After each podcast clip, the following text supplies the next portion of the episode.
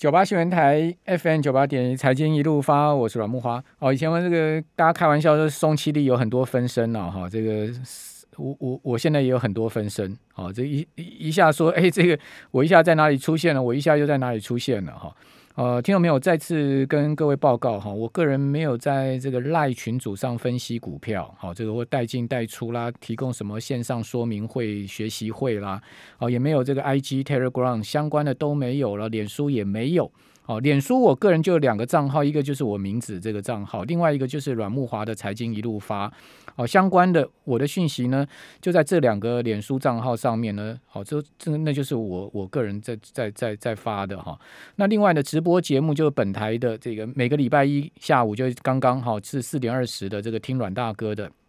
每个礼拜一哦，大概就直播个二十分钟到三十分钟。另外一个就我们每个礼拜三的直播的丰富哦，这个礼拜三的六点半到七点哦，这就是 Y T 上可以搜得到的。这个确实是你看到我的脸嘛，对不对？虽然戴一个口罩，这总假不了嘛。哦，你看到那个什么假借助理的名字啦，或者说什么我的头像了，你你你你就你就真的就听听就算了。好，你要不要你要不要去加入干嘛的？自己个人考虑了，我没没建议了，我。只是真的对这些事情很头痛了哈。好，那另外呢，就是这个每个礼拜一到礼拜五的 Light Today 的这个影片上面，你看到也是我这个脸，我的这个声音，就是还有我们的节目，这就假不了了。我们的广播节目一到五这个时段，你听到是我的声音。事实上，这种东西真的好好很好验证嘛。他说是我的助理，那你就说，那你请阮老师过来跟我讲个两分钟的话好不好？听听看声音到底对不对？你你是最基本的验证都可以去验证的，为什么就有人就这么相信呢？就是直接就是就加了，然后就告诉你带带你什么股票什么，你就去去买了。我 真的不懂，这最基本的验证不是很简单的验证？你叫他秀一下那那个他现在目前这这个这个开一下镜头给我看一下，是不是他本人嘛？哎，很无力啊，哈，也很无奈了哈，我只能这样讲哈。那另外呢，这个。甚至连签书会都有人要假冒说我要什么十月几号要开一个签书会，没了。我的新书钱要投资的签书会是十一月二十号在成品，居然有人说我十月要开签书会，我真的真的是很头大了哈。好，那这个再次澄清，再次澄清，拜托拜托，听到大家就是告诉你的这个朋友哈。很多事情现在目前真真假假，假假真真，你真的要好好的这个自己去检验一下。好，那这个全世界的金融市场真的是瞬息万变了，最近的状况非常的多。美国有这个通膨的问题，欧洲有能源危机，中国大陆有这个房地产的问题，还有这个呃缺电的问题。好，那这些问题夹杂起来，还有这个所谓债务违约的问题，这么些问题夹杂起来，当然现在目前市场风险上升。我们从一个指标可以看到哈，哦，今天收盘呢，这个台股的 VIX 指标啊。上升到五十四二十五点四点，这二十五点四点已经是近期来不断的上升到创一个新高，又上升了零点八大点哈。那今天这个位置指标到二十五点四点已经算不低喽，显示这个即使呃股市呢。就是说，显示这个指标在一致的上升，就显示这个市场的波动性跟压力是持续啊在升高的。好，那我们怎么去看这个指标？好，包括 CBOE 的这个 VIX 指标，这美股的这个标普的呃这种所谓波动波动指标，我们赶快来请教群益期货的张林忠分析师。林总你好，是木华哥晚安，听众朋友大家晚安。好，那林忠这个今天我看到期交所这个 VIX 已经升上升上超过二十五点了嘛？是。那那你要不要跟我们听众朋友讲一下，我们怎么去观察这个指标对于这个金融市场的前瞻性呢？对，那这个 VIX 哦，这样就是大家恐慌程度的那个呃操作的状态了。也就是说，很多比较怕股价下跌的人哦，开始去买进这个多方的资产，呃，买买进这个偏向空方的这个资产，例如说选择权的 Put 啦，或是空方部位。原则上，它跟股市的波动都是相反的啦。当你看到 VIX 突然升的比较高的时候，那就是股市相对在这个重挫的区间段，所以你要特别留意一下，当币值在很高的这个呃震荡的时候啊，通常大盘的看法大家偏向震荡偏空来解读。那反之，如果币值稍微掉下来的话，股市的多方反弹才会有机会。嗯嗯嗯，好，那你怎么看今天呃？指数再次破底，我看到贵买指已经杀回年线的位置了。大盘离年线只是差四百点。那一般来讲，年线是一个非常重要的多空分界线，季线破了，那大家都对季线破了都已经是觉得，哎，怎么怎么会破季线？现在连年线都面临到保卫战了呢？是我觉得季线已经跌破很久了，像在九月这个中旬的时候，这个季线其实就已经失守，所以目前的位置都在季线的下方。但是我觉得，呃，当这个指数靠近年线的时候，你可能可以开始考虑这个分批进场。嗯，因为台股过去几次碰到年线呢，其实都是都会谈，就包括像这个呃三，你去年的三月份疫情最严重的时候跌到八千多嘛，还有今年五月十七号的这个呃本土疫情大爆发，大家都有往下靠近一个比较适合买进的机会。只是目前其实信心相当弱哦。那以今天来讲，今天是礼拜一，我们上周五可以看到夜盘收盘是收在呃一六六三八。那今天早上一开啊，就是八八点四十五分的时候，它却在一六六三八之下，也就是这个前一天的夜盘上涨的点数，其实不被市场上所接受。嗯嗯。好，那你这样，当你看到这样的状况，你就会觉得呃，这个盘应该是偏向比较弱势来整理。所以我们看早盘还是有上涨，但是后来其实撑不住。啊，盘中的卖压，所以投资朋友可以用这一招简单的检视今天的盘到底强不强势，也就是到待会凌晨五点不是会收一个价格嘛？对，你可以去对照一下，明天是礼拜二，礼拜二的八点四十五分开盘的位置跟夜盘的收盘位置的相对照，如果开在它之上的话，今天可能收长红棒的几率比较高一点。嗯那反之，大家就是一个弱势整理的格局会持续。对，因为上周五啊，这个周六清晨收盘的夜盘是涨一百二十点。今天台子期啊八点四十五分开出来啊，它其实呢只有开高七十点，就感觉起来气势就弱了。然后呢，开高七十点之后呢，它最多也就涨一百一十一点，它也涨不到这个夜盘哦收盘的点位。那当然，当然你就会觉得说，哎，这个到底怎么回事呢？我觉得可能有几个原因。第一个原因就是航运三雄哇，这一波波杀下去嘛。哦，这个带动了整个大盘的弱势，当然也影响到整个期货的这个信心啊。另外一个就是美国的电子盘，其实早盘的时候一早开盘出来它是涨的，延续呃上周五的这个美股走高的态势，但是很快它又翻黑了。那它一翻黑之后，其实基本上就就影响到台股这个持股信心了，包括期货持股信心。我不晓得你怎么观察呢？对，当然没有错啊。其实台湾的台子期，不论是日盘或夜盘啊，在动的时候。那早上还会参考一下雅股啦，包括像韩国啦，或是这个香港跟日本。那其实今天因为这个入股是休息的，他们到这个礼拜五，他们十一长假到本周五，所以没有开盘。那大家就会看港股啊，那港股一样相对是比较弱的，今天下跌了将近了两 percent 以上。所以其实呃，中这个亚洲跟美国，他们其实有很多的这个利空影响这个台湾。好，所以目前的杂讯真的相当多，那多方真的是要稍微保守一点。好，那如果真的砍回到年线了，你刚刚讲说年线这个地方多少它会弹一点，对不对？破年线再弹上来的可能性，呃，不不是不存在。那去抢反弹该注意什么？以及呢，就是说这个抢反弹的策略是什么？弹完之后会不会再跌呢？呃，我觉得呃，目前其实看起来美股啊，它的基本的这个呃。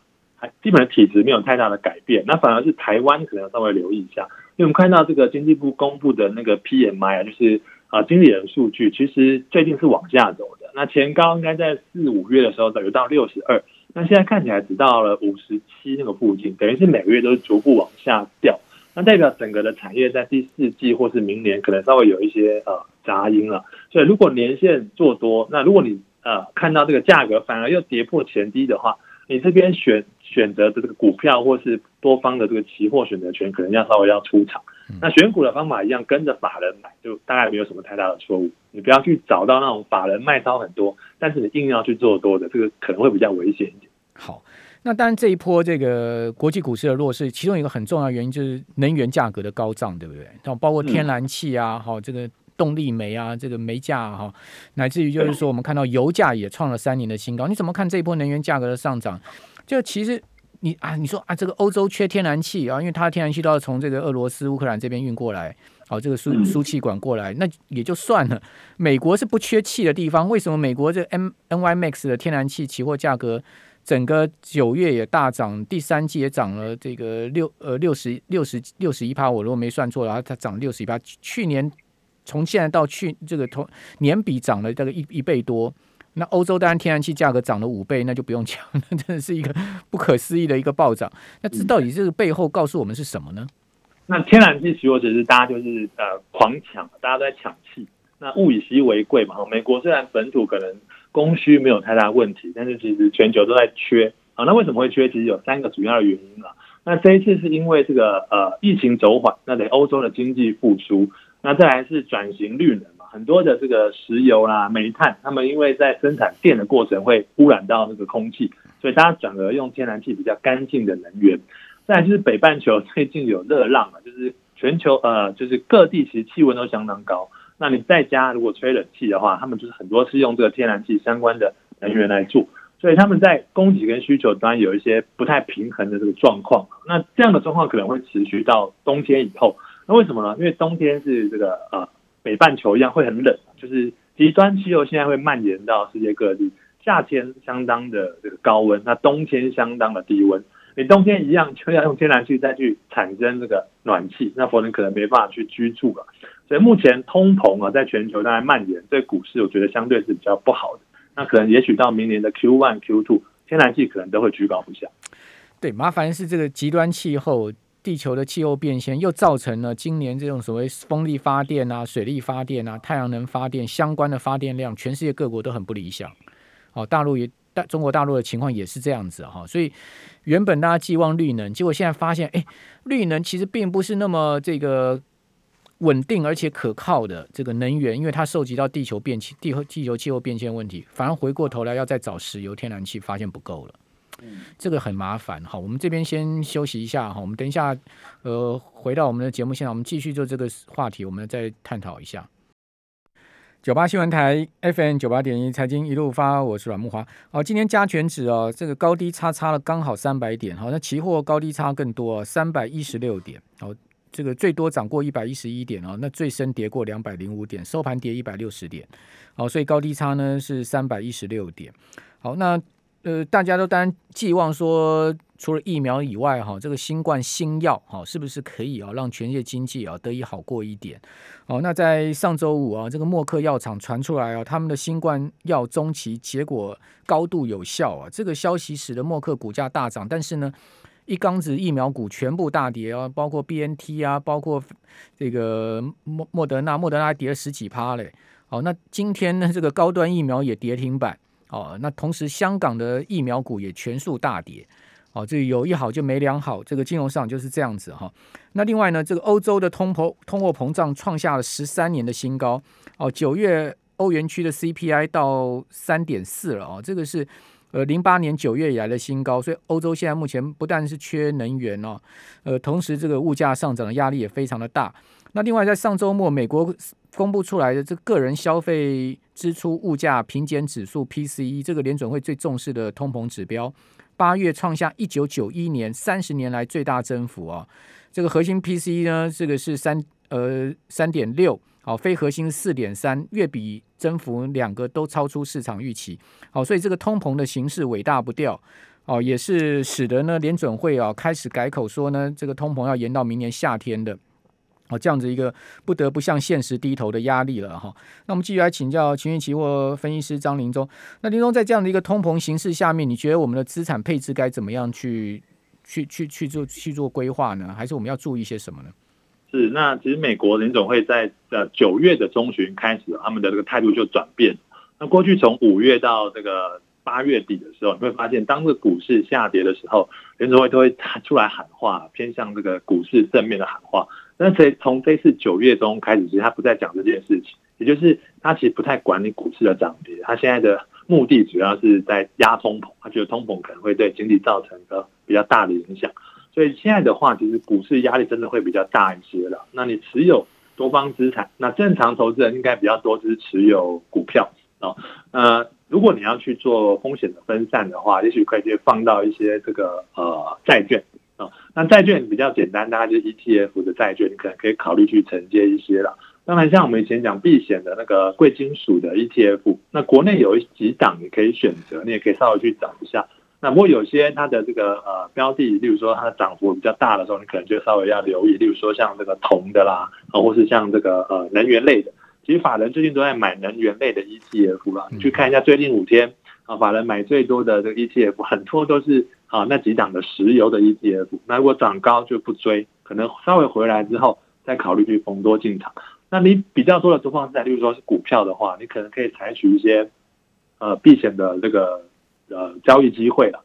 那选择权，因为如果你现在要去买进卖权啊，也已经贵了，因为现在指数已经涨上来了啊，你可能可以考虑一些呃买权的这个价差部位，例如说你在高档，如果你赌这个指数啊，可能到十月中结算不会越过的话，你在那边做一些买权的空头价差，收一些权利金。嗯，那我觉得这个是一个相对比较容易呃增加你的资产的报酬率的方式。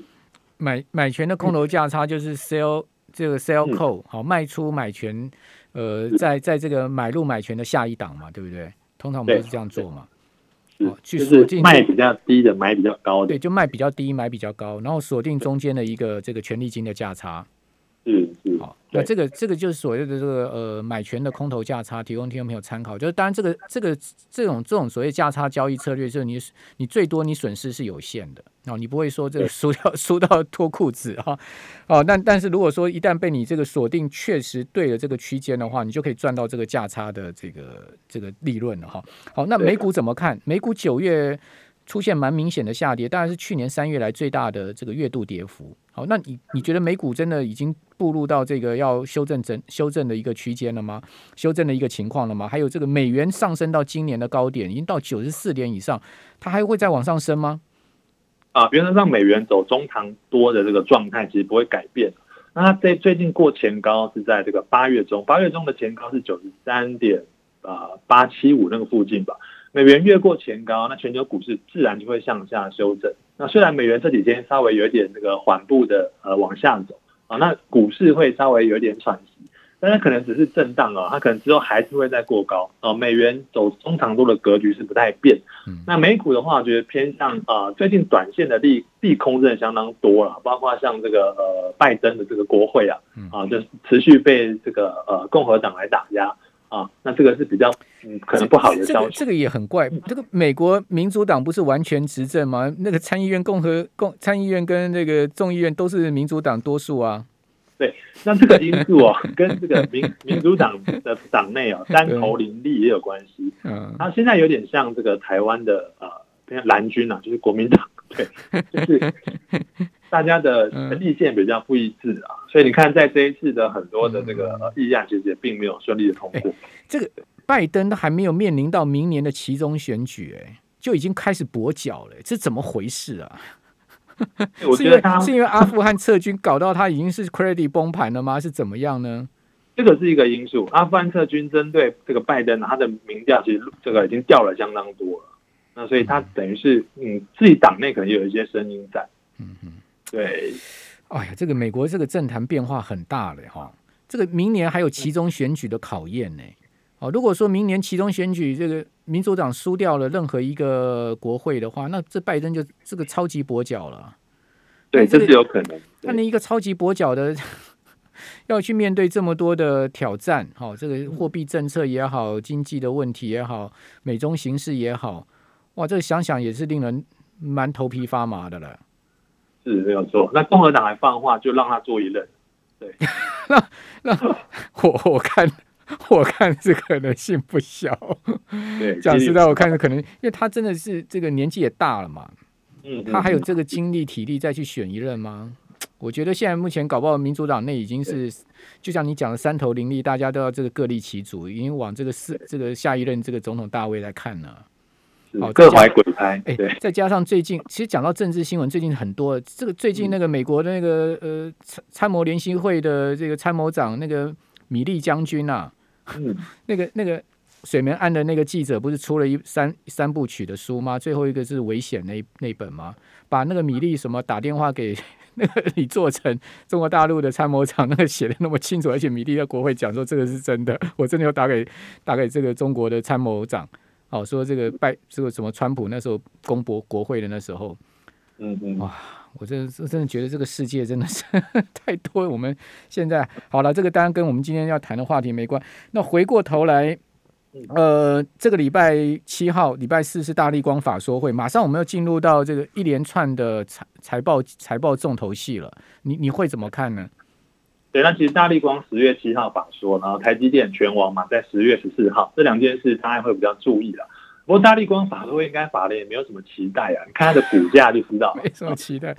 哎，真的是，就持续在破底啊。那你如果是低阶的话，其实呃可能三千开始接，接到现在你的手大家都软掉哦。那除非它的最近公布九月营收，你会有什么精彩的这个状况不过它的年营收年增率持续在下降，可能也没有什么太大的这个期待。那反而台积电，你可能稍微可以留意一下它的这个 Q 三 Q 四，然后它的涨价效应。你觉得呢？你觉得台积电十月十四号的法说会会有惊喜吗？还是这个应该还是会有，还是会有惊吓？